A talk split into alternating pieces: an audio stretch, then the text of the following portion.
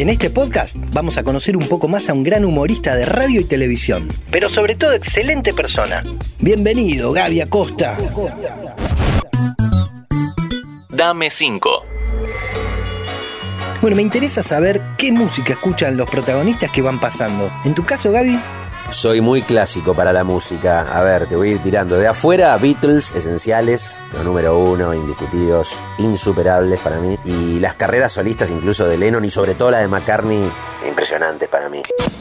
Bowie, me gusta mucho Bowie, los 60, los 70, y después cómo se reinventó en los 90 y principios del 2000 también. Eh, algunas cosas de Bob Dylan me encantan. Los Stones me gustan mucho, soy muy fan. Si me tengo que venir para Argentina, tengo dos que son de cabecera y que son, por un lado, Soda Stereo, que para mí es una locura, y Cerati también, todo lo que hizo, y después Charlie, todo lo de Charlie, Sui Generis, La Máquina, Cerú, una locura, que tuve la suerte de verlo en vivo en River cuando volvieron.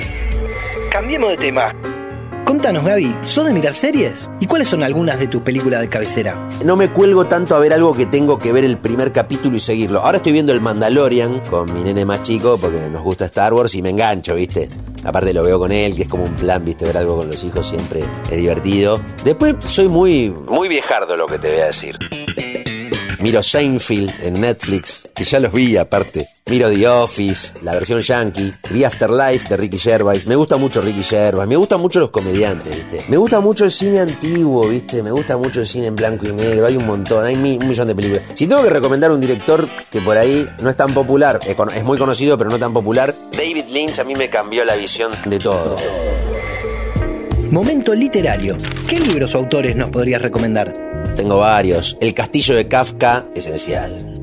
El extranjero, Albert Camus. Un libro que te lo puedes leer en una tarde y a mí me atrapó. Un libro corto, ciento y pico de páginas. Y después quiero mencionar el que estoy leyendo ahora. Estoy leyendo La muerte del comendador de Murakami, autor japonés que me gusta mucho. Es el primer libro, son dos libros, yo estoy leyendo el primero. Recomiendo leer Murakami, es una, una lectura agradable y muy japonesa. Todo lo japonés es muy bueno. Fukio Mishima, si pueden leer también, El marino que perdió la gracia del mar, si no me equivoco el nombre del libro. Me gustan los autores japoneses.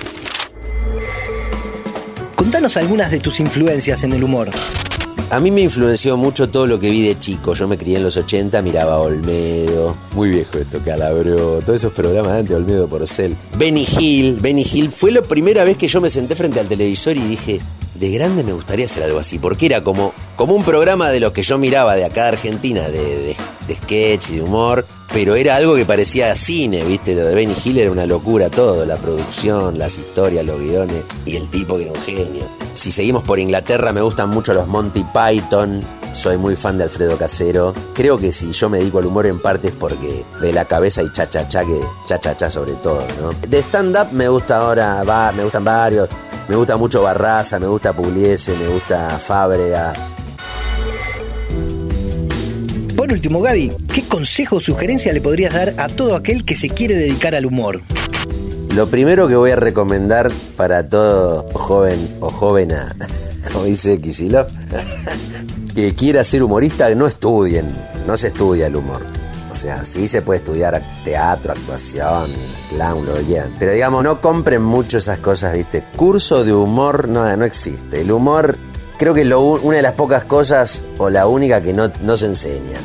Te tiene que surgir naturalmente y podés después ir perfeccionándolo, pero no crean que van a ir a lugares a aprender algo como es el humor.